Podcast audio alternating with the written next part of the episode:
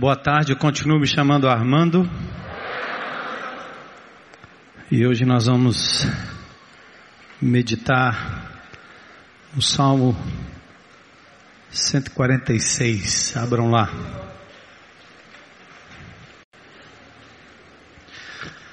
Nós vivemos na Babilônia.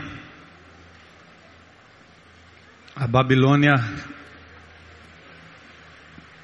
que tem o seu reduto, tem os seus representantes em vários países, e principalmente nesse momento da história. O livro do Apocalipse anuncia a queda da Babilônia, é, o sistema iníquo, o sistema anticristo, antivalores do reino de Deus, coisas que conspiram contra a pessoa de Jesus, que amordaçam as bocas e anestesiam as mentes dos filhos de Deus. E a palavra de Deus diz que ela está prestes a cair.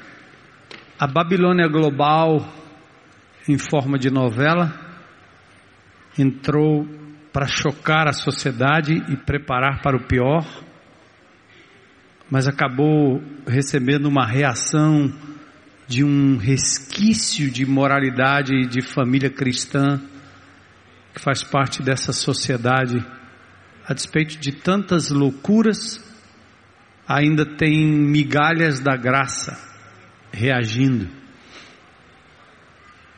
E esse salmo ele é escrito num contexto de Babilônia. Vocês vão entender melhor. E esse salmo hoje nos ensina como reagir quando a gente vive num contexto de Babilônia. Qual é a melhor reação? Aleluia! Louve, ó minha alma, o Senhor.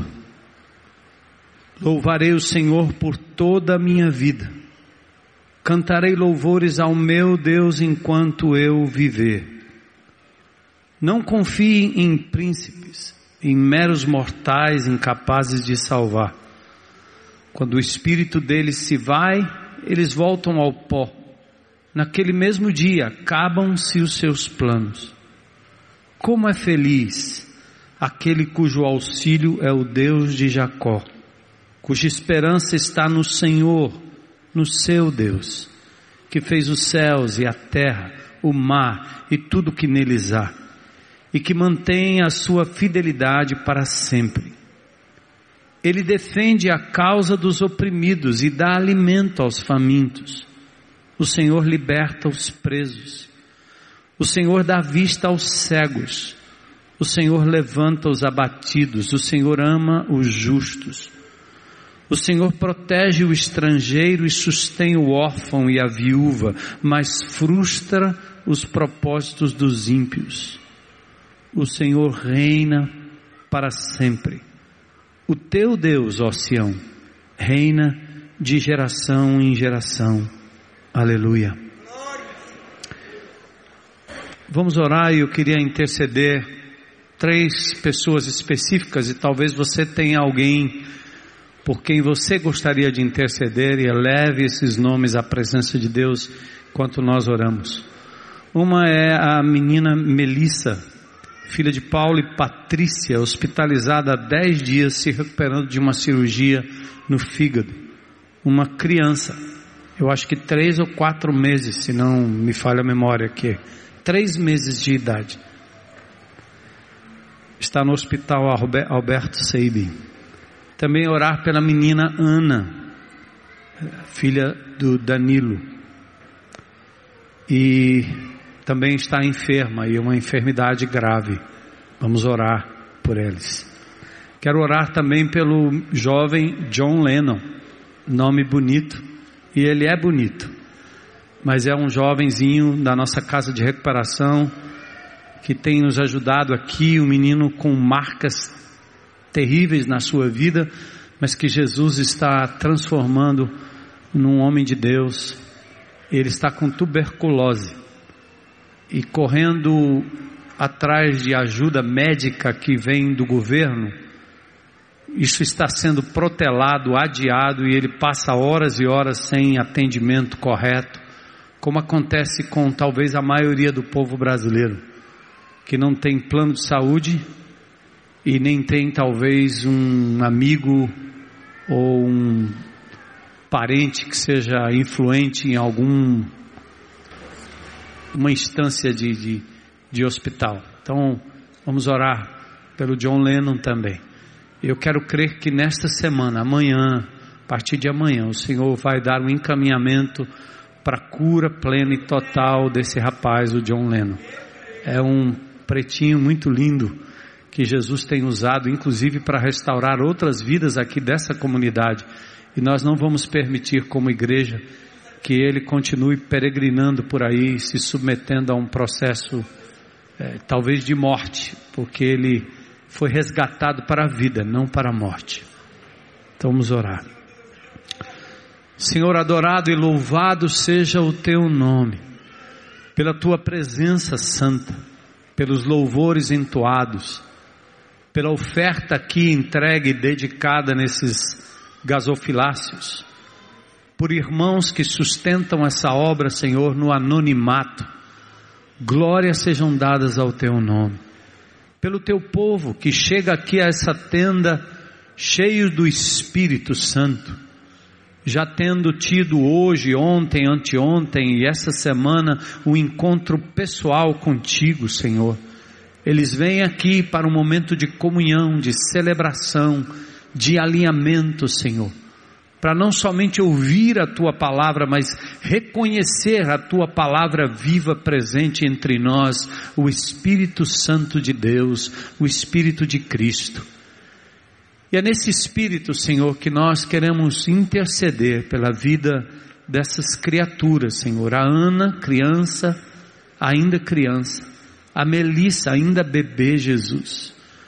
Eu peço por misericórdia que tua mão poderosa, nesta hora, neste lugar, Senhor, deste lugar, a partir daqui, das orações e da intercessão, que agora, Senhor, onde quer que elas estejam, o teu poder as alcance, Senhor. Jeová Rafa, põe tua mão poderosa cura para a glória do teu nome, completa a obra na vida dos familiares e que eles saiam dali, Senhor, dizendo: Foi o Senhor quem fez, foi o Senhor quem fez. Trazemos, Senhor, também a tua memória, a tua lembrança, ao teu altar, tantos outros nomes que agora nos vêm à mente, Senhor. Amigos, parentes, familiares, vizinhos, colegas, Senhor que em nome de Jesus e para a glória do teu nome, o Senhor faça intervenção de cura, Senhor. Mas que não seja para a glória de quem ora, nem para a glória do homem, nem para a glória do médico, nem para a glória do medicamento, mas para a glória do teu nome. Age, Senhor, e cura. Eu oro pelo John Lennon, Senhor, pelo jovem. Restaura ele, Senhor. É um instrumento útil nas tuas mãos. Restaura-o, Senhor, ensina-o nesse momento. E misericórdia, Senhor, dele e de tantos outros que peregrinam pelos hospitais da nossa capital em busca de ajuda e pouco recebem, Senhor. Porque a bênção, a medicação, o dinheiro, o equipamento está retido nas mãos dos poderosos, Senhor, para a desgraça deles para maldição, Senhor, daqueles que retêm a bênção e o bem dos que mais precisam. Misericórdia da nossa nação, Senhor. Misericórdia do nosso país, misericórdia de nós mesmos, Senhor. Completa a tua obra. E hoje à noite, Senhor, à medida que olhamos para a tua palavra, ajuda-nos a compreender como podemos reagir no meio de tanto caos político, econômico, social, Senhor.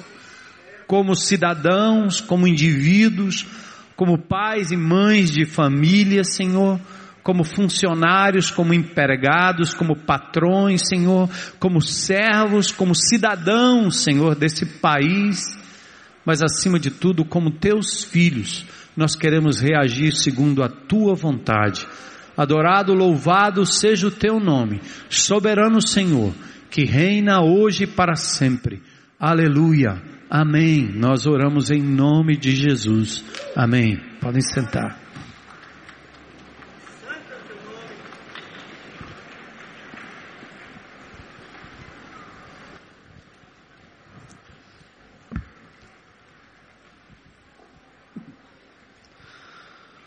Salmo 146, ele abre uma porção dos últimos salmos escritos nesse livro precioso, Salmo 146 até o Salmo 150, é, os chamados Salmos de Aleluia, abrem e fecham com Aleluia. Quanto ao autor do, deste salmo em particular, Há várias versões, há vários manuscritos desse salmo, e não há nada definido no manuscrito hebraico ou caldeu, não se sabe exatamente quem é o autor, mas há outras versões, chamadas siríacas, a Septuaginta, outras versões, que indicam que os autores deste salmo foram exatamente Ageu e Zacarias. O Velho Testamento termina com os três últimos profetas, Ageu, Zacarias e Malaquias. Os três últimos profetas. Esses três profetas são os profetas que profetizam depois do exílio babilônico, quando as dez tribos do norte de Israel são levadas para o cativeiro em 722, Salmanazé invade as dez tribos do norte, cuja capital era Samaria, leva os cativos para a Síria e eles não voltam nunca mais. Os assírios costumavam deixar apenas um contingente pequeno nas cidades invadidas e misturados com pessoas do próprio império assírio.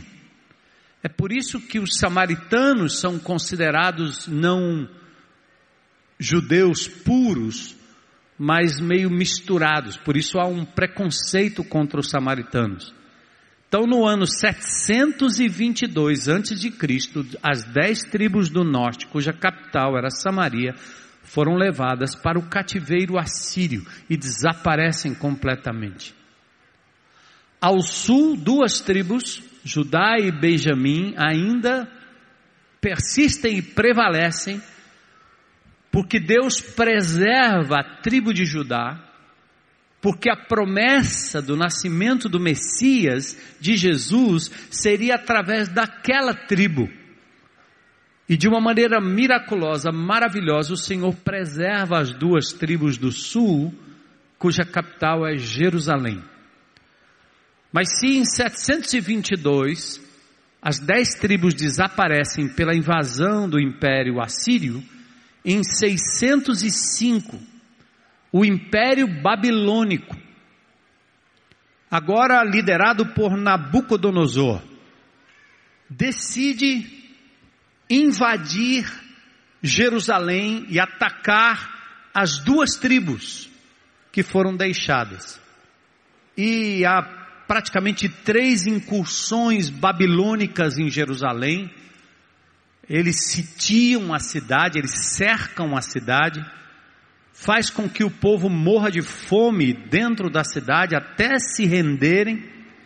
Então, em 605, na primeira leva, Nabucodonosor cerca a cidade e leva Daniel e leva alguns para o cativeiro babilônico. Mais tarde, em 598, Nabucodonosor retorna, cerca Jerusalém e leva outra leva, inclusive o profeta Ezequiel. E finalmente, em 586 antes de Cristo, Jerusalém é totalmente destruída. O templo, os muros. É deixado na terra um resto de povo e aí, todos os judeus são levados para o cativeiro babilônico. e passam na Babilônia, terra estranha, terra em que se adorava o imperador. Vocês se lembram do episódio de Daniel tendo que se curvar os amigos de Daniel diante da estátua de Nabucodonosor? É a grande, terrível Babilônia. E então o povo é levado para longe da sua terra, para longe do templo, e aquelas promessas do Velho Testamento pareciam não mais fazerem sentido, porque o povo agora estava longe da sua terra prometida, do templo onde Deus se manifestava, e estava agora numa terra alheia, exilados, escravos. Em 586 a.C., então começa o grande exílio babilônico, os 70 anos, exatamente porque o povo de Deus havia abandonado a palavra de Deus, desobedecido à lei de Deus, e por conta de não terem cumprido as ordens divinas, inclusive na guarda dos anos sabáticos, dos jubileus que foram determinados, o povo passa 70 anos no cativeiro. E no último grupo vai Jeremias, o profeta chorão. Mas em outubro de 539 antes de Cristo, alguns anos depois, já perto do momento de libertação, o império babilônico cai diante dos persas. E aí o imperador Ciro decreta que o povo possa voltar para a sua terra. Ciro é um ímpio. Ciro é um estrangeiro. É um imperador que não tem nada a ver com o povo de Deus, com as promessas de Deus, com a palavra de Deus, com as alianças de Deus. Mas Ciro é uma demonstração de que o Senhor soberano que se assenta no trono tem o um controle até do mais terrível tirano, imperador ou presidente. Deus toca no coração de Ciro e ele decide dizer àquele povo que se multiplicava na Babilônia, que voltasse para a sua terra para reconstruir os muros e o templo. É nesse contexto que nós temos os livros de Neemias e Esdras. Primeiro Esdras retorna para reconstruir o templo. Depois Neemias retorna para reconstruir os muros. E é uma dádiva divina mas depois de um tempo houve uma interrupção dessa construção, porque os samaritanos atacam aqueles que estavam construindo o muro, o templo, a reconstrução para por mais ou menos 21 anos e um outro rei toma o trono, o império, e agora Dario, o rei, questionado sobre essa tentativa desse povo estrangeiro reconstruindo o seu próprio local, que poderia ser uma ameaça, ele ouve dizer que Ciro houvera mandado ou dado uma espécie de, de bônus para que eles pudessem construir, um, uma, um alvará para que eles pudessem sair. Então, baseado naquele decreto de Ciro, Dario confirma que os judeus de verdade agora poderiam voltar para a terra prometida. E o trabalho retorna, confirmando o decreto de Ciro. E assim o próprio império medo-persa agora permite que o povo volte. E não só isso, mas inclusive dá subvenção financeira e de recursos para que a construção seja feita. E é exatamente nesse contexto de retorno, de incerteza, de chegar na terra e encontrar tudo destruído, as pessoas numa situação de miserabilidade. Neemias, vocês se lembram, estava na cidadela de Suzã quando ele recebe notícias as, através do seu irmão do estado de miséria do povo. É como se você estivesse em Guaramiranga, numa casa bonita, e recebesse a notícia que aqui no Ancuri, no Janguru Sul, no Pacotê, aqui no, nos, nos, nos, nossos conjuntos eh, quase favelas, a situação do povo de Deus fosse a mais miserável possível. E Neemias vivendo no seu palácio, numa espécie de alfaville da época, decide chorar diante de Deus, interceder pelo povo e ele mesmo, mesmo sendo um provador de comida do rei, decide ser um instrumento de restauração daquele povo em miséria. Porque a informação não ficou só na cabeça de Neemias, desceu para o coração e tornou em prática de misericórdia. E é nesse contexto que esse salmo aparece. É uma coisa linda. Esse contexto de retorno de um povo sofrido, de um exílio que durou 70 anos. Mas a despeito de todo o movimento favorável de Ciro, de Dario e de Atarxerxes, temos no verso 3 uma explícita declaração do salmista que já nos ajuda a partir de agora no contexto em que nós vivemos. Ele diz: não confiem em príncipes. Não confie em príncipes. Eles são meros mortais, incapazes de salvar. Não espere pelo patrão, não espere pelo deputado, não espere pelo prefeito, não espere pelo governador, não espere pelo seu amigo, não espere pelo seu parente, não espere pelo seu graduado, não espere pelo seu marido, pela sua esposa, pelo seu pai, não espere, não confie em príncipes, em homens. É a primeira grande lição. Vamos falar um pouco da nossa Babilônia, nosso Brasil.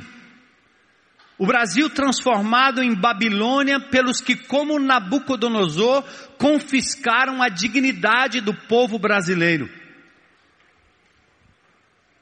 Povo brasileiro que, como Nabucodonosor ou como na Babilônia, teve nos seus dirigentes também, principalmente nesses últimos anos, uma clara intenção de destruir os valores morais e éticos de uma nação que até então poderia se chamar de cristã. Brasil nasceu, embora sendo colonizado, com intenções imperialistas, com intenções de estratégia de extrativistas, no sentido de tirar do país o ouro e suas riquezas, o que fazem ainda hoje, mas, a despeito de tudo isso, foi plantada aqui uma cruz.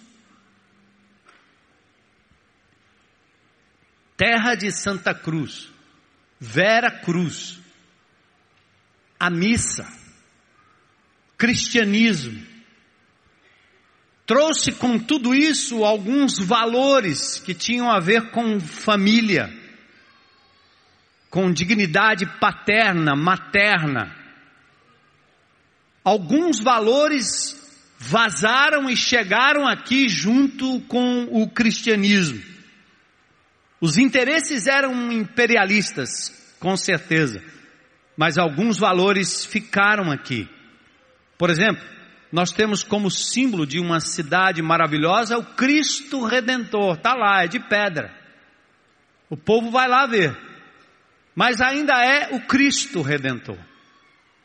Não é Buda, não é Maomé, nem uma estrela de rock do passado, não é Cazuza, é Jesus. Temos feriados religiosos, pausamos para o Natal. Embora Papai Noel roube a cena, ainda pausa-se para celebrar o suposto dia do nascimento de Jesus. São resquícios do cristianismo e do reino de Deus e dos valores do reino entre nós. Temos Semana Santa. Que tal? Na Semana Santa. Paramos para a Páscoa. Há uma suposta contrição. Ainda assim, a cultura da Babilônia deliberadamente vai destruindo os valores nobres que restaram da cultura cristã, tudo financiado pelos seus impostos, pelos meus impostos, através da mídia. A devassa destrói vidas. A homoafetividade virou política de Estado. E nós estamos quase que sendo os ETs históricos, porque somos héteros. Porque ainda temos famílias que procriam da forma natural. Temos que quase pedir desculpas por sermos papai e mamãe numa família. Não vai demorar muito. Talvez seremos de verdade excluídos de tal forma que teremos que assumir outros nomes, outras nomenclaturas, como já querem fazer nas escolas, acabar com o dia das mães. Mãe? O que é mãe? Dia dos pais. Pai? O que é pai? Quem é pai? E assim existe uma cultura que cria etiqueta política e com o meu dinheiro e com o seu dinheiro vamos destruindo o que de bom nos resta. E depois perguntam: por que tanto crime? Por que tanta violência? Por que tanto estupro? Por que tanta droga? Aí a gente diz: a culpa é do governo. E alguns que ainda não acreditando no cristianismo dizem: o problema é família. Mas família é o que? É baseado em quê? Qual padrão de família? Em que livro? Que não seja a palavra de Deus. Deus Pai.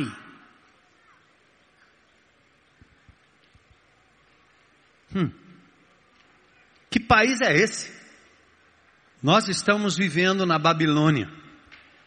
Crianças carentes, povo doente, gente sem teto, adolescentes sem afeto, alimentam a vida luxuosa dos agentes da corrupção ao nosso redor. Estive numa reunião com o prefeito esta semana.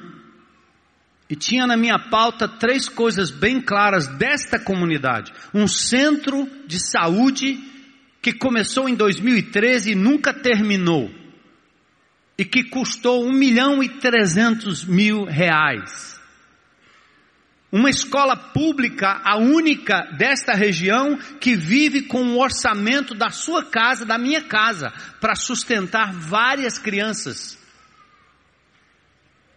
uma escola pública que não tem uma quadra porque está acabada, inacabada, abandonada, não tem um professor de educação física. E qualquer necessidade dessa comunidade tem que sair correndo para Messejana, atravessar a BR-116 com crianças no colo, com pessoas doentes, porque vivem em cima do esgoto.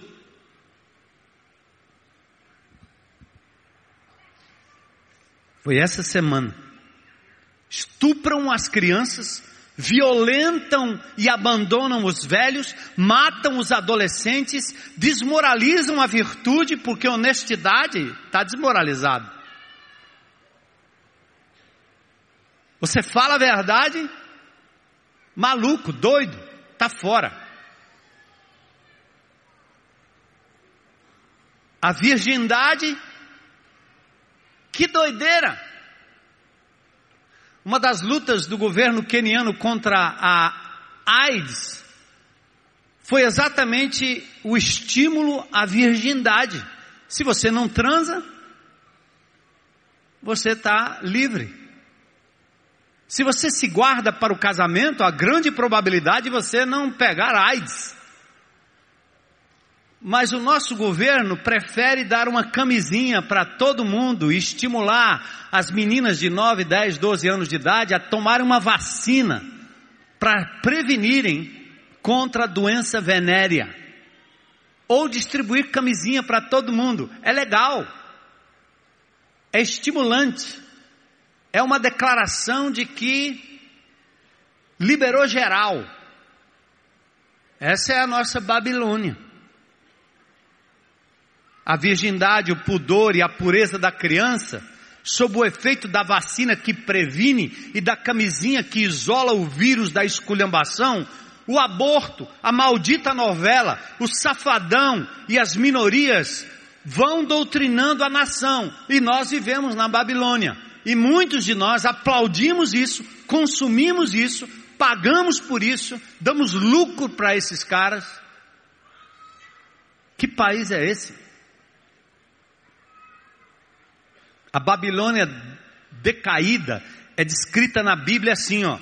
Apocalipse 18. Ela se tornou habitação de demônios, antro de todo espírito imundo, antro de toda ave imunda e detestável.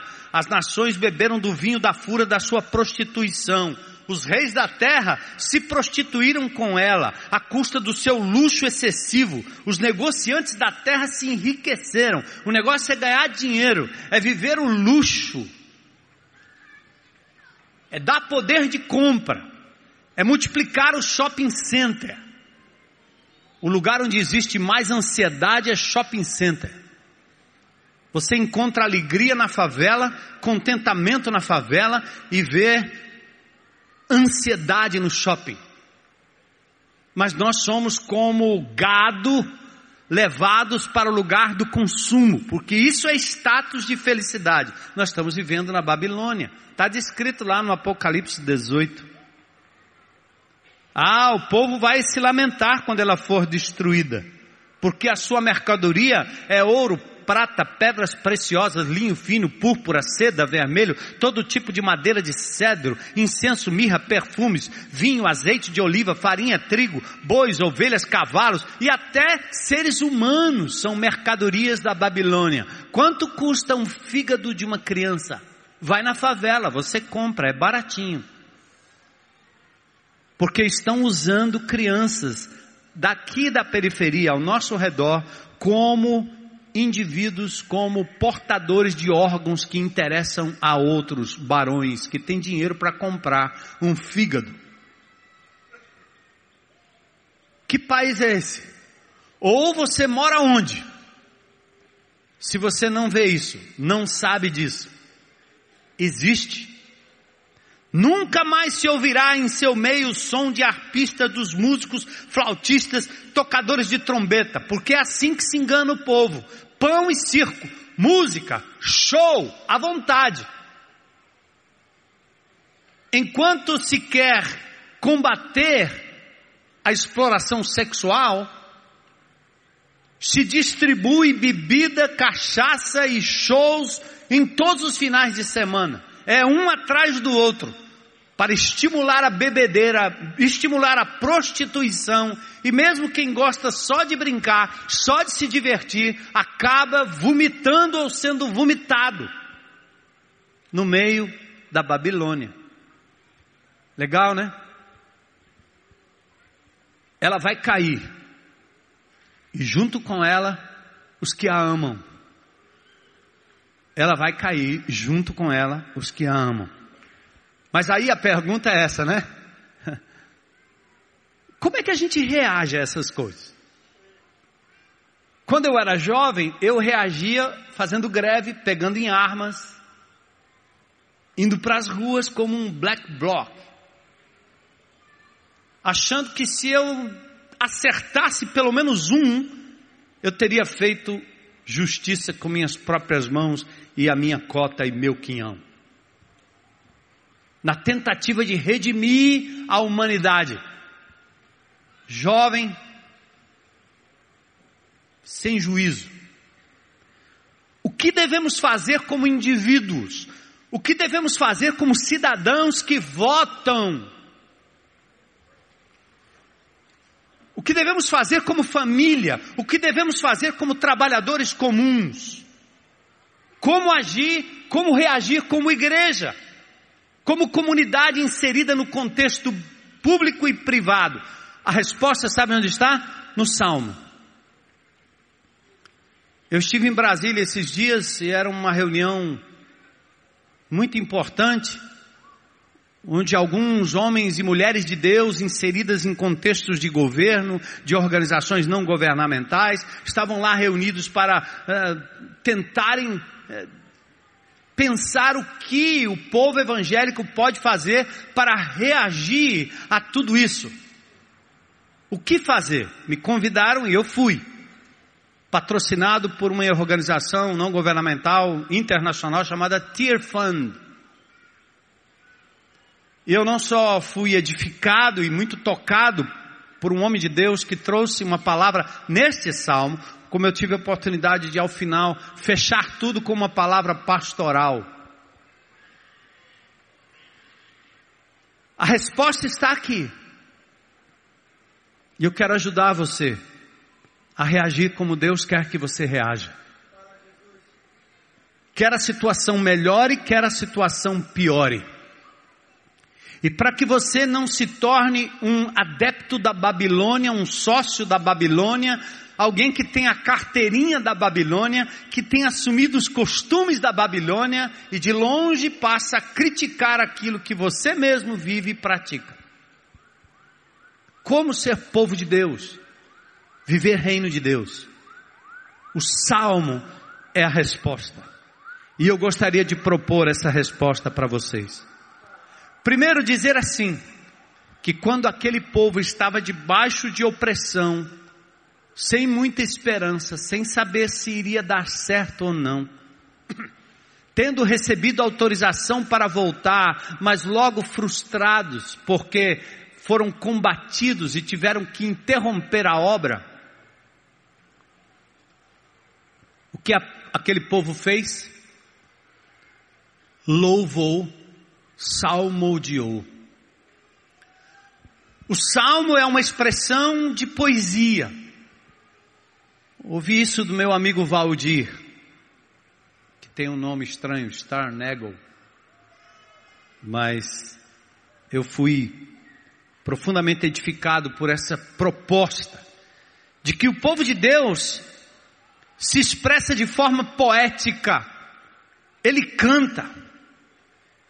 Ele não age só no racional, no cartesiano, no humano. Ele não só pega em armas, fala em partidos. Ele não faz isso. O povo de Deus, acima de tudo, canta, louva, adora. E essa é a resposta. Os governos e os políticos falam de leis, decretos, propostas, Todos usam em linguagem do poder, linguagem de guerra, dos tratados e dos acordos, mas o salmo nos leva para longe de tudo isso, porque nós somos diferentes. Não queremos e não precisamos do poder, só queremos a liberdade de adorar ao Senhor. Porque vivemos na Babilônia pós-moderna, porque vivemos a crise da integridade moral e a tentativa de destruir os valores do reino, então nós temos que aprender a reagir a esse caos e essa crise moral brasileira e babilônica. E o Salmo sugere cinco maneiras de nós reagirmos. Vamos comigo. Primeira, Cultive uma vida contínua de adoração a Deus. Existe algo que nos leva para além da realidade humana, para além do âmbito horizontal. Existe algo que nos leva para o transcendente, é uma característica do povo de Deus. Aliás, eu creio que é uma característica de todo ser humano. É que muitos perderam essa conexão. E como eles perderam a conexão com o eterno, eles se conectam com aquilo que simula o eterno. Quando eu fumava um baseado, era a tentativa de entrar num estado eterno de conexão com alguma coisa. Quando eu, como jovem, e a despeito do coração totalmente maluco, sentava num canto e enchia a cara para tentar compor, meio dopado, era uma tentativa e uma busca de me conectar com alguma coisa em algum lugar, receber algum negócio diferente. O povo de Deus, o povo de Deus, cultiva uma vida contínua de adoração. Versos 1 e 2. Olha o que o salmista diz. Começa assim: Aleluia. Louvado seja o Senhor. Aleluia. E diante de toda desgraça, diante de toda ameaça, diante de toda frustração, diante de toda doença, diante de todo perigo de morte, diante do perigo de se perder a vida, aleluia o salmista começa assim, ó. Ele começa falando para si mesmo, começa no âmbito do indivíduo. Louve, ó minha alma, ao Senhor. Capta isso, irmão começa na singularidade. O salmista fala consigo mesmo, diante da desgraça, diante da incerteza, diante das mentiras, diante dos enganos, diante das promessas não cumpridas, diante da doença, diante da decepção, diante da perda, diante da traição, diante do abandono, diante das decepções. Alma, minha alma, louve ao Senhor. É por isso que nesses dias nós temos insistido para esta igreja continuar promovendo um encontro com Deus através do mapa. O mapa nada mais é do que essa primeira parte aqui. O mapa é demonstrar que o caminho para a conexão com o eterno não está aqui nesta reunião, não está no templo de Salomão que vai ser construído aqui nessa cidade, não está nos templos, nos cultos, nas reuniões, não está ali, não, não está na reunião do grupo de relacionamento, do grupo pequeno antigamente, não está ali, não, não, não, não está no irmão, não está no pastor, não está no papa, no padre, não está no guru, no apóstolo, na profetisa, na mulher, no ungido, na ungida. Não, não, não, não, não.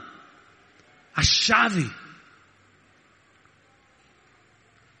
está para cada indivíduo entrar na presença de Deus onde quer que você esteja. O Senhor quer ter um encontro com você, pessoal. Pessoal. Eu nem sei se eu vou sair daqui ou se eu vou completar esse salmo hoje, mas não importa. Porque ontem eu estava aqui na reunião de liderança dizendo o seguinte: os políticos de Brasília, eles têm o poder e o recurso, mas eles só negam e guardam o poder e o recurso para si. E as pessoas na ponta e na periferia não têm a senha de acesso à conta, porque a conta é na Suíça. A conta está no gado, a conta está na Petrobras, ou nos acordos espúrios, feitos por fora, não só em Brasília, mas aqui no nosso estado, aqui na nossa prefeitura, aqui no nosso âmbito, é igual, é a mesma coisa. Enquanto isso, o povo sofre esse maldito dinheiro que nós estamos vendo, a soma, é o que é sonegado das pessoas aqui na periferia, que não tem os, o posto de saúde completo ainda, pronto ainda, porque o dinheiro foi sonegado. Agora, peraí, falar de política é fácil. Vamos aqui, povo de Deus, fazer a nossa autocrítica. Deus colocou em nossas mãos um tesouro eterno, uma herança eterna, algo que é muito mais valioso do que os bilhões que estão aí à disposição para suprir a necessidade do povo brasileiro. E o que nós fizemos? Pegamos o tesouro eterno e lacramos no culto. Porque o único que pode falar disso aqui é o pastor. Depois levamos para o grupo pequeno e lacramos em cima de crentes que acham que eles são os únicos que podem abrir a boca e abençoar a vida das pessoas. E o que é que nós criamos? Um bando de crentes completamente dependentes de que alguém forneça o bolsa espiritual. O bolsa espírito. Bolsa palavra. Essa mesma sonegação diabólica, política, é a mesma sonegação que nós vemos acontecendo no meio do povo de Deus. Eu quero pedir a vocês, em nome de Jesus, Igreja Batista Central de Fortaleza, libera a senha. Porque o Senhor diz que se vocês o buscarem de todo o coração, vocês o encontrarão. Sabe onde? Não aqui, mas lá em casa, bem cedinho de madrugada. Ele está lá, ele está lá. Diga para o povo que Deus está à disposição e que a palavra pode ser acessada por qualquer um e que a senha é livre. Eu estou ouvindo de grupos de relacionamento que tem pessoas descrentes indo para o grupo de relacionamento e, e, e fazendo mapa. Aí os caras que são completamente avessos a Jesus, não querem nada com crente, têm raiva de crente, e agora abrem a Bíblia e começam a ler a palavra como nunca leram, e voltam para a reunião dizendo assim: rapaz, que palavra é essa? Nunca alguém falou comigo desse jeito. Deus está falando. Os crentes mais antigos talvez estejam olhando para mim aqui pensando assim: como descrente tendo acesso à Bíblia? Manda pedrejar. E você acha que esse livro foi escrito para quem? Para quem tem sede, para quem tem fome, para quem precisa. E o nosso país precisa, nossos amigos precisam, as pessoas que estão ao nosso redor precisam. O que nós precisamos mostrar para eles é que o acesso é livre. Por isso o salmista começa desse jeito, só tem consistência em viver essa vida na perspectiva do reino de Deus quem diz a sua própria alma: alma, louve ao Senhor busque ao Senhor, ame o Senhor logo cedo, logo de manhã, você pode ter acesso. Glória a Deus. Louve a minha alma ao Senhor, um chamado pessoal. Mas aliado a esse chamado pessoal vem a afirmação e confissão e a declaração de propósito, que tira do peito a resposta ao propósito. Senhor, eu louvarei ao Senhor por toda a minha vida. Eu vou louvar e cantar louvores ao meu Deus enquanto eu viver. Não importam as circunstâncias, eu vou adorar o meu Deus enquanto eu viver. A Babilônia não vai resistir a esses milhares de adoradores que se espalham pelas praças, pelos condomínios, pelas empresas, por esta cidade, por onde quer que seja, porque o Senhor lá estará com eles. Você é um deles. Você quer ser um deles. Então põe aí o Salmo número 1, verso, verso 1 e verso 2. É aí, leiam comigo. Aleluia.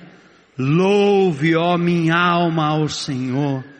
E o verso 2, afirmem comigo, louvarei ao Senhor por toda a minha vida, cantarei louvores ao meu Deus enquanto eu viver. Aleluia!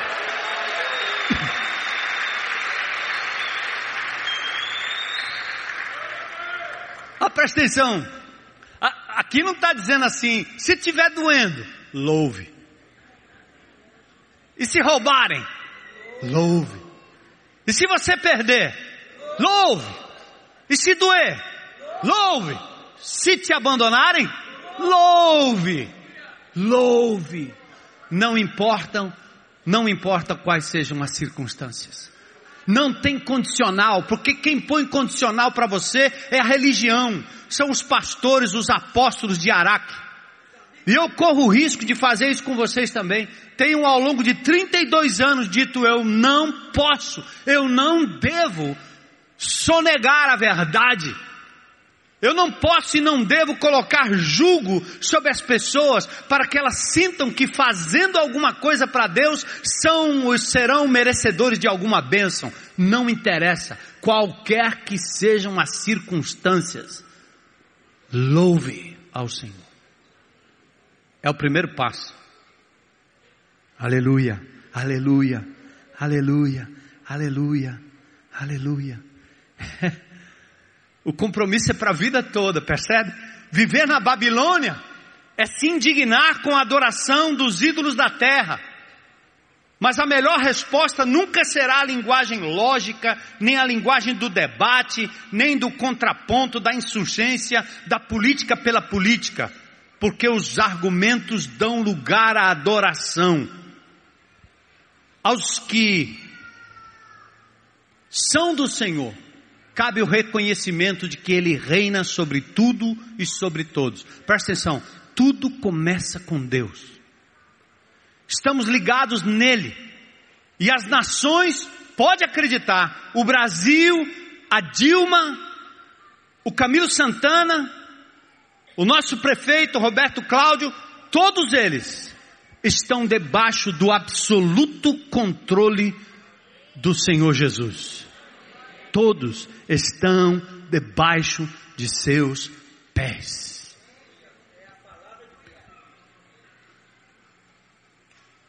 É a Ele que estamos ligados, e as nações estão sob o seu absoluto controle, inclusive a Babilônia. Olha o texto que fez parte do meu mapa hoje. Jó capítulo 12, versículos 13 a 25. Jó capítulo 12, versículos 13 a 25. Eu acho que o pobre do pessoal da produção não tem esse texto aí, porque eu não entreguei com antecedência. Olha o que diz o texto, Jó respondendo aos seus amigos que começaram a questionar por que, que ele está sofrendo. Deve ser pecado, deve ser problema, deve ser isso, deve ser aquilo. Começaram a conjecturar por que, que Jó estava sofrendo daquele jeito. E Jó diz assim: Deus é quem tem sabedoria e poder. A Ele pertencem o conselho e o entendimento. O que Ele derruba não se pode reconstruir. Aquele a quem Ele aprisiona, ninguém pode libertar. Se Ele retém as águas, predomina a seca. Se a solta, devastam a terra. A Ele pertence a força e a sabedoria. Tanto o enganado quanto o enganador, a Ele pertence. Ele despoja e demite os conselheiros e faz os juízes de tolos. Ele, des, ele tira as algemas postas pelos reis e amarra uma faixa em torno da cintura deles. ele tira e ele põe. Ele despoja e demite os sacerdotes.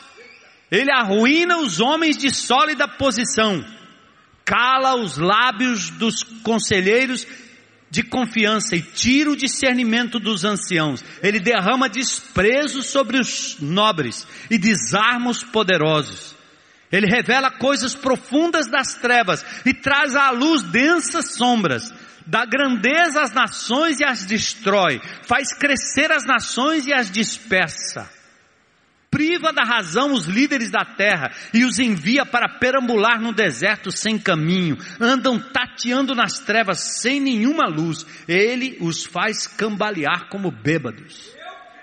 A comunidade que adora, enquanto estilo de vida, sabe exatamente o que fazer com seu contexto. Tudo fica na perspectiva correta. Tudo que parece ao avesso tem o seu lado bonito quando é visto pelas lentes da adoração do tapeceiro. Deus está escrevendo a história. Deus está fazendo a história. Deus está pintando o seu quadro. Ele está no absoluto controle de todas as coisas. Tudo concorre para o nosso bem. Por isso, louve ao Senhor, ó minha alma. O segundo modo de reagir ao caos, à Babilônia, do Salmo 146. É viver a sábia, realista e saudável suspeita. Ou seja, coloque sob suspeita os príncipes. Não confie em príncipes, verso 3, em meros mortais incapazes de salvar. Quando o espírito deles se vai, voltam ao pó. Naquele mesmo dia acabam-se os seus planos. Então, suspeitem dos príncipes. Deixa dessa coisa ilusória e boba de confiar em qualquer promessa seja do marido, da esposa, do filho, do pai, do patrão, do namorado, da namorada, do noivo. Por que as decepções? Porque você entregou seu coração a quem é mero homem, mero ser humano. Você pensou que o patrão ia fazer, você achou que o irmão ia fazer, você achou que o pastor ia fazer, você achou que o marido ia fazer, você achou que o seu pai ia fazer, você achou que o prefeito ia fazer, você achou que o político ia fazer, você acreditou que o médico ia fazer, você acreditou no advogado que ele ia fazer, você acreditou no seu namorado, você acreditou no cara que conversou com você pela internet. Como é que você quer viver na Babilônia desse jeito? Entregando o seu coração para quem é mero mortal. Então Deus está lhe chamando aqui nesse salmo, em primeiro lugar, a uma vida contínua de adoração. Em segundo lugar, a ter uma espécie de suspeita santa. Abre o olho, meu amigo. Abre o olho. Aham. Uhum. Não confiar em príncipes, pois são mortais. Não há garantia naqueles que perecem e voltam ao pó. Seus planos, suas promessas, seus projetos se acabam no momento. Eu estava ouvindo a proposta da Prefeitura de Fortaleza, é o nosso plano Fortaleza 2040, ou 2040. Aí tinha gente simples lá naquela reunião dizendo: Eu sei lá se eu vou estar vivo em 2040. O prefeito fez até menção disso, ele brincou com isso, né? Dizendo, às vezes a pessoa acha que nunca pode planejar para mais é, 30, 20 anos na frente, porque está com a necessidade do agora. Então não planeja para o futuro. Mas a ideia é participe, leia, esteja perto, junto, tenta fazer com mas mantém o seu olho aberto. São homens, são mulheres, são seres humanos. Maldito o homem que confia no homem e faz dele o seu braço, seu apoio. Vocês não aprenderam isso? Por isso sofrem. Você cria o filho, cria a filha e acha que eles vão ficar com vocês por resto da vida. Vocês projetam a felicidade em cima deles. E quando eles não estão, você fica infeliz. Quando eles decepcionam, você não sabe como lidar. Quando eles abandonam a fé e negam tudo que você ensinou, você se acha um fracassado. Por que você fez isso? Você colocou a sua confiança em um ser humano. A sua alma tem que estar ligada no alto. Sua decepção pode até acontecer, mas ela não pode lhe levar a um estado de frustração, porque Deus nos ensina a viver uma sábia, realista e saudável suspeita. Desenvolva uma sábia suspeita não só sobre os outros, mas eu quero aconselhar a você suspeitar de você mesmo. Eu estou aprendendo isso depois de velho, presta atenção.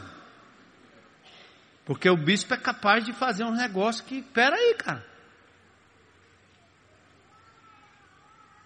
Então, de vez em quando, eu tenho que lutar com as coisas que eu mesmo estou provocando, embarcando, me alienando, me viciando, indo atrás, dependendo, esperando, e eu tenho que dizer: opa!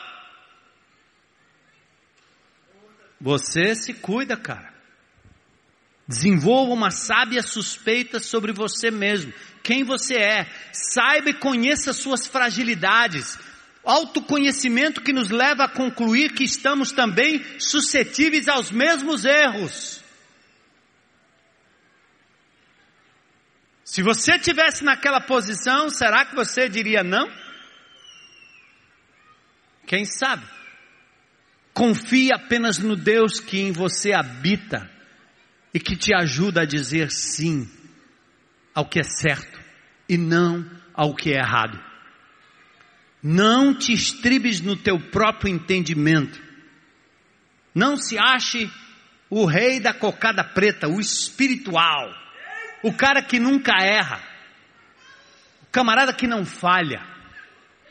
Porque é assim que nós nos auto-enganamos e projetamos que as pessoas não prestam porque nós somos bons. Bom é o Senhor, Ele nunca falha, Ele é o Santo.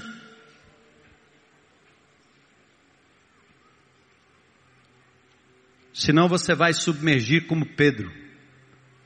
Nesse caso, a Bíblia também é lida contra nós e não só a favor da nossa censura à sociedade. Por isso a lógica do reino é sempre devocional, piedosa. A comunidade que adora não confia em planos, nem programas, nem projetos, nem pacotes, nem tecnologia, nem mercado, nem consumismo, nem no ter, nem no fazer, pois essa comunidade ela é livre de tudo isso para simplesmente adorar e focar em Deus. Essa é a primeira parte da missão, né? Amar a Deus sobre todas as coisas. O terceiro modo de agir no caos da Babilônia. Reconheça que só há esperança no Senhor. Como é feliz aquele cujo auxílio é o Deus de Jacó, cuja esperança está no Senhor, no seu Deus. Como é feliz aquele que não espera nada do homem, aquele que não coloca sua esperança no horizontal, aquele que não constrói castelos para a eternidade aqui na terra. Vai ruir, a traça vai comer, o cupim vai levar, o tsunami vai arrebentar com tudo, amigo. Construa sua casa na eternidade. Aliás, já está construída. O sábio construtor Jesus já construiu. Confie nele. Espere nele. Reconheça que só há esperança no Senhor.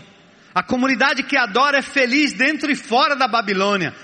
Ela conta com o Deus que não falha, não muda, não se omite e tem a última palavra na condução da história. Apocalipse 4:2 diz: "Imediatamente me vi tomado pelo Espírito e diante de mim estava um trono no céu e nele assentado alguém. Quem?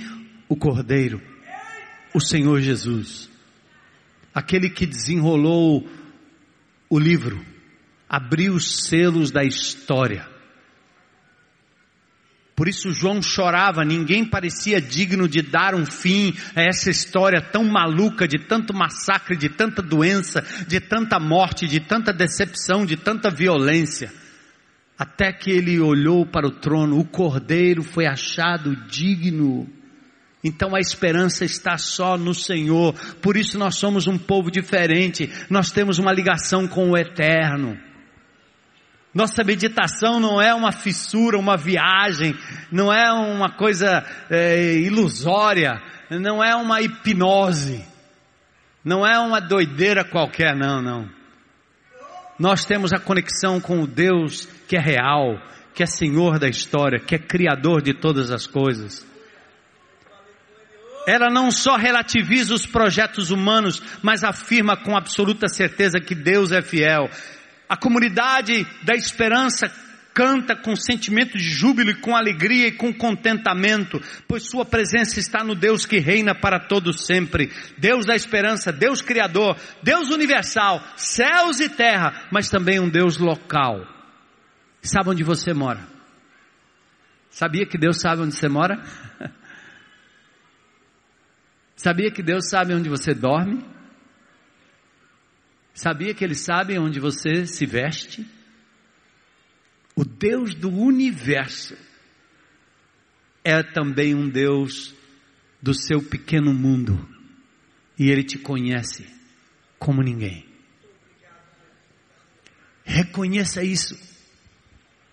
A comunidade que adora transcende o temporal, as circunstâncias, o sofrimento, a dor e se projeta na eternidade, mas mantém os pés no mundo. A mente está impregnada do eterno, não de tanta baboseira que nós temos ao nosso redor.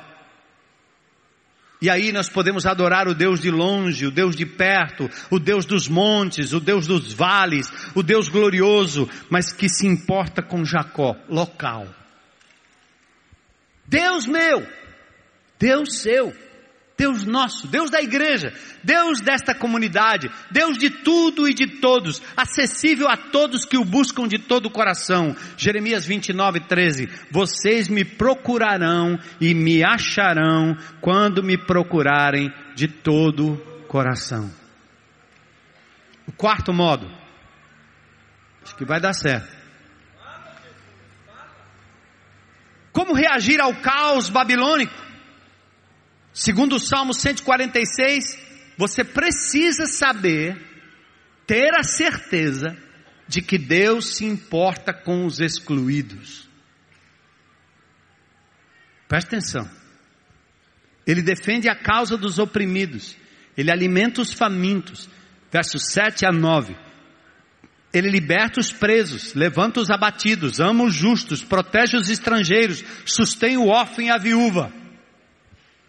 A comunidade que adora não foge da realidade, mas como seu Deus, ela encarna a realidade da Babilônia, toca na realidade e age em parceria com o Deus que defende os oprimidos.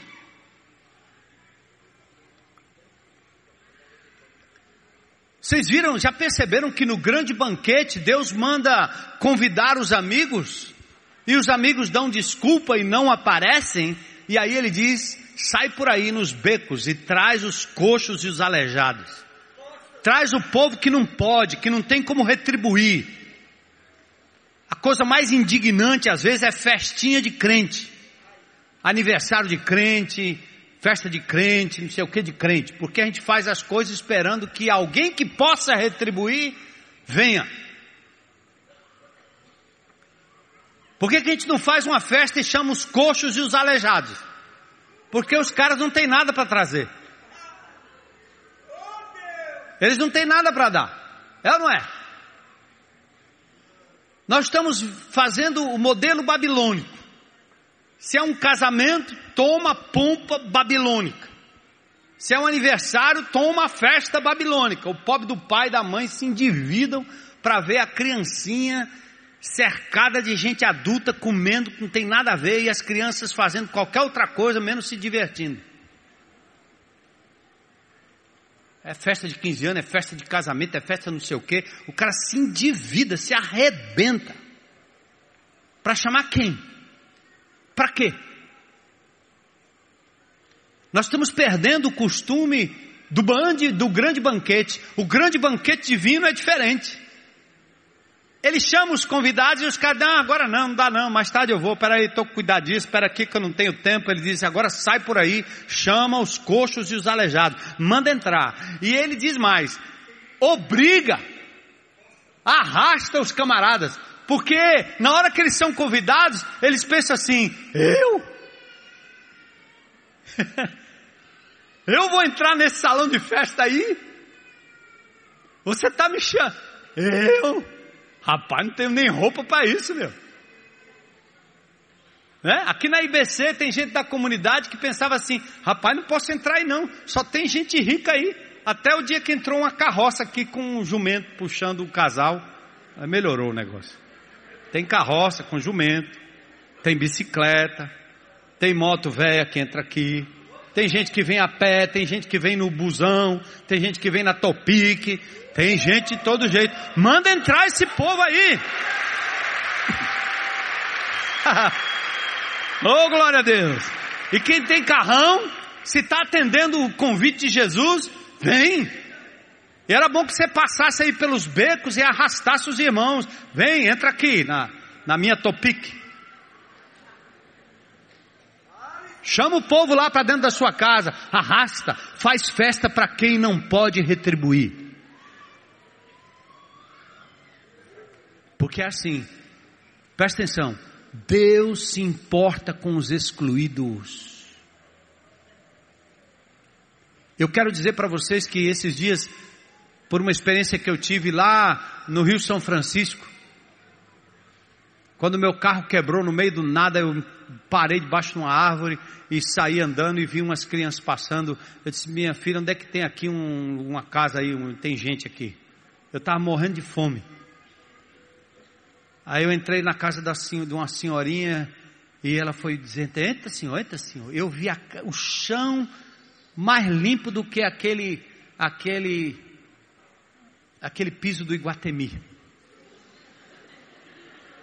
Eu disse, minha senhora, que, que chão bonito.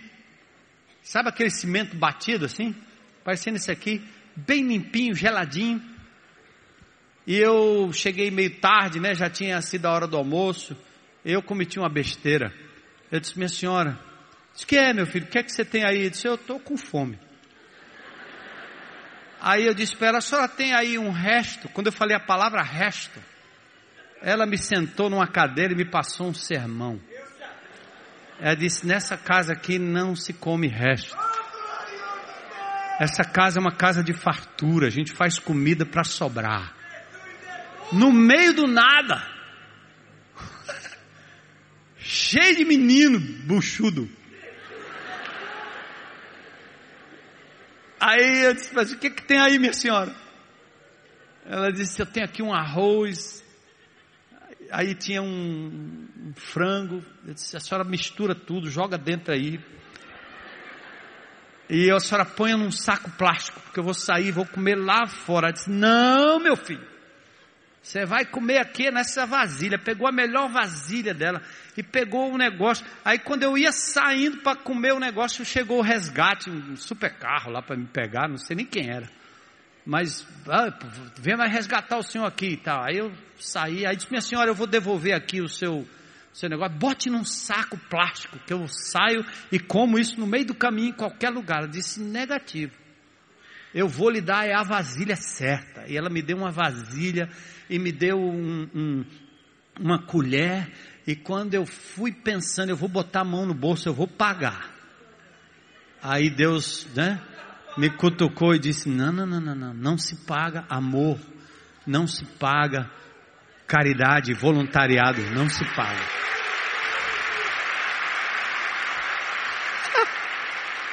Gente, eu vi felicidade, eu vi contentamento, eu vi provisão, eu vi amor para repartir, para acolher, me, me deram tudo o que eu queria. Eu não acho isso no shopping center.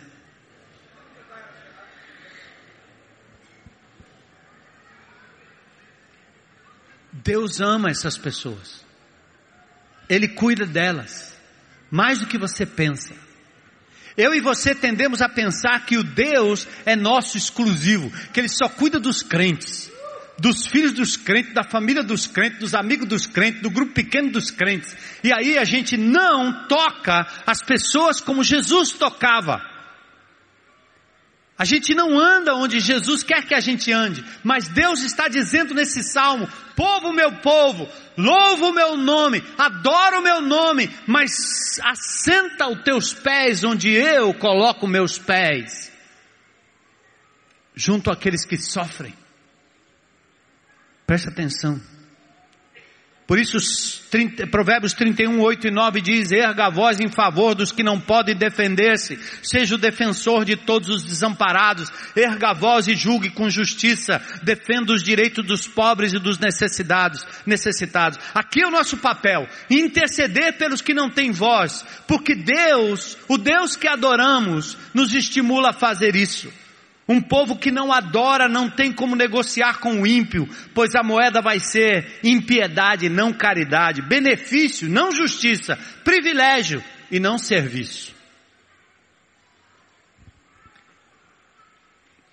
Eu vou pular aqui para a gente terminar. A quinta e última coisa que no seu boletim foi repetido.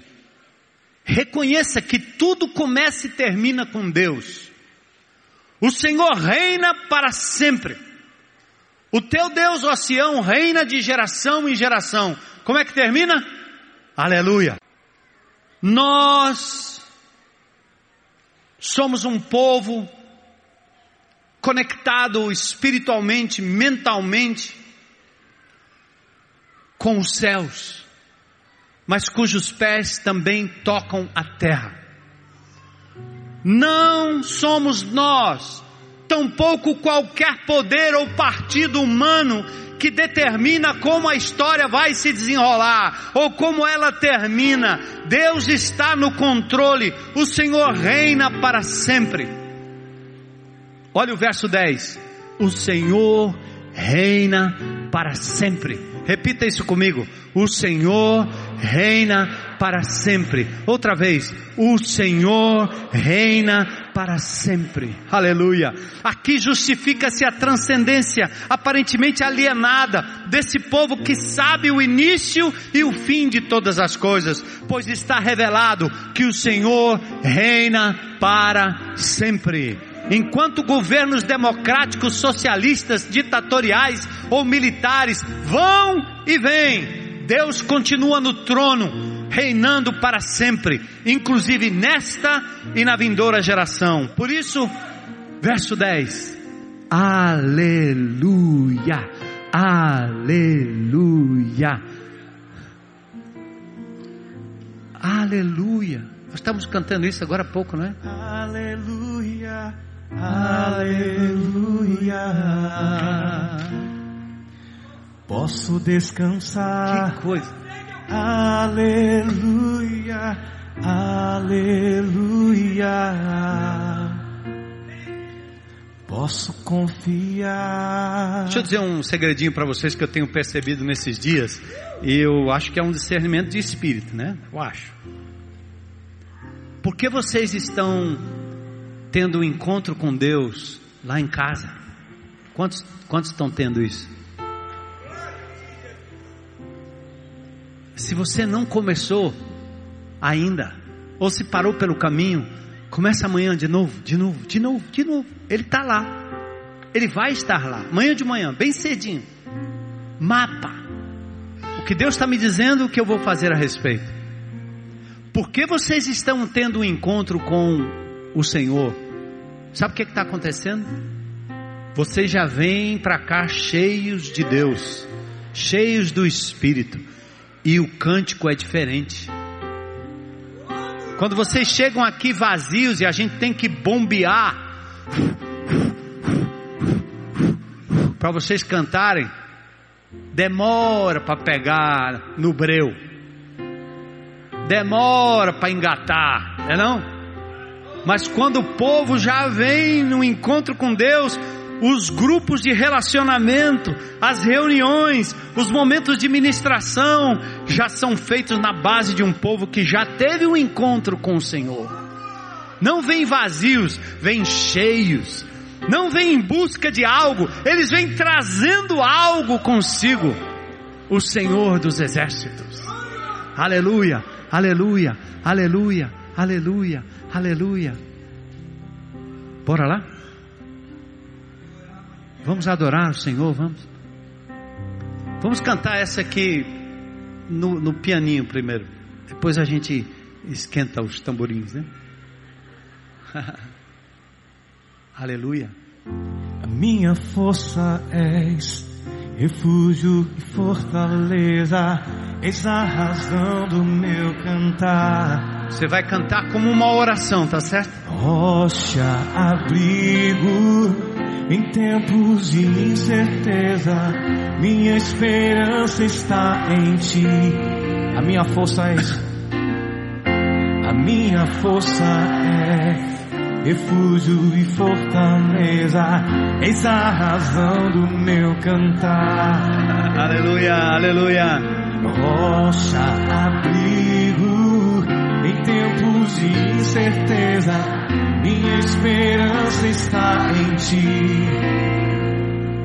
Eu queria saber se tem alguém aqui hoje à noite que pela primeira vez gostaria de aberto e publicamente dizer: É esse Deus que eu quero. É esse Jesus que eu quero seguir, servir, amar, obedecer. quero me conectar com esse Deus Todo-Poderoso, por isso eu entrego a minha vida a Jesus agora, hoje. Aleluia!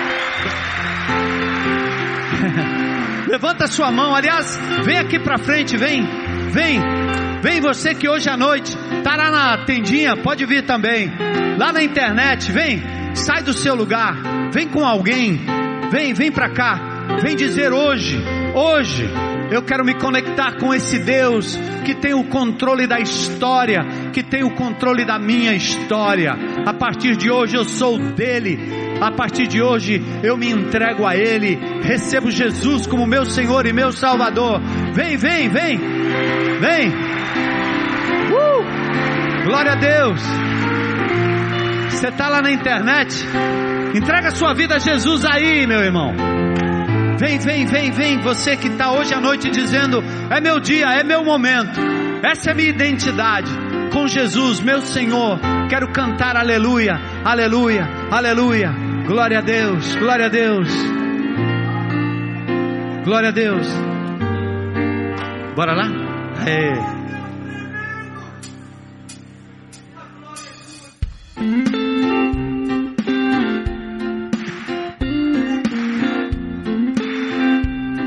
Deus se manifesta no louvor, na adoração.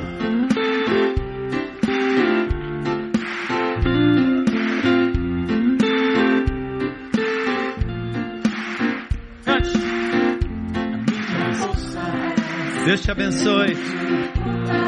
Vem, vem, vem.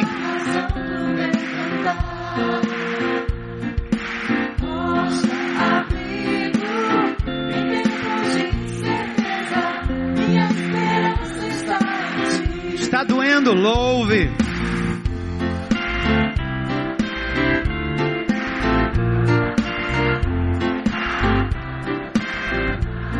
Rocha, rocha, abrigo em tempos de incerteza. Minha esperança está em ti. Só uma pausa, uma pausa, uma pausa, uma pausa, uma pausa. Eu estava em Brasília Aí falaram assim, ó, vai teve a primeira manifestação, agora vai ter a segunda manifestação, depois ninguém sabe mais. Eu fiquei pensando comigo, eu acho que haverá uma terceira onda. Mas a terceira onda é a onda do povo de Deus marchando pelas ruas em louvor e adoração ao Senhor e declarando que Fortaleza, que o Ceará e que o Brasil pertence a Jesus. Aleluia que o brado comece daqui, gente. Essa, esse brado, esse louvor está ecoando por aí. Quarta-feira agora, os líderes comunitários desta área estarão reunidos aqui pela manhã. A reunião seria lá na escola municipal, mas eles pediram para mim, pastor, pode ser lá na tenda. Nós precisamos de Deus, queremos uma orientação de Deus. Ajuda, pastor.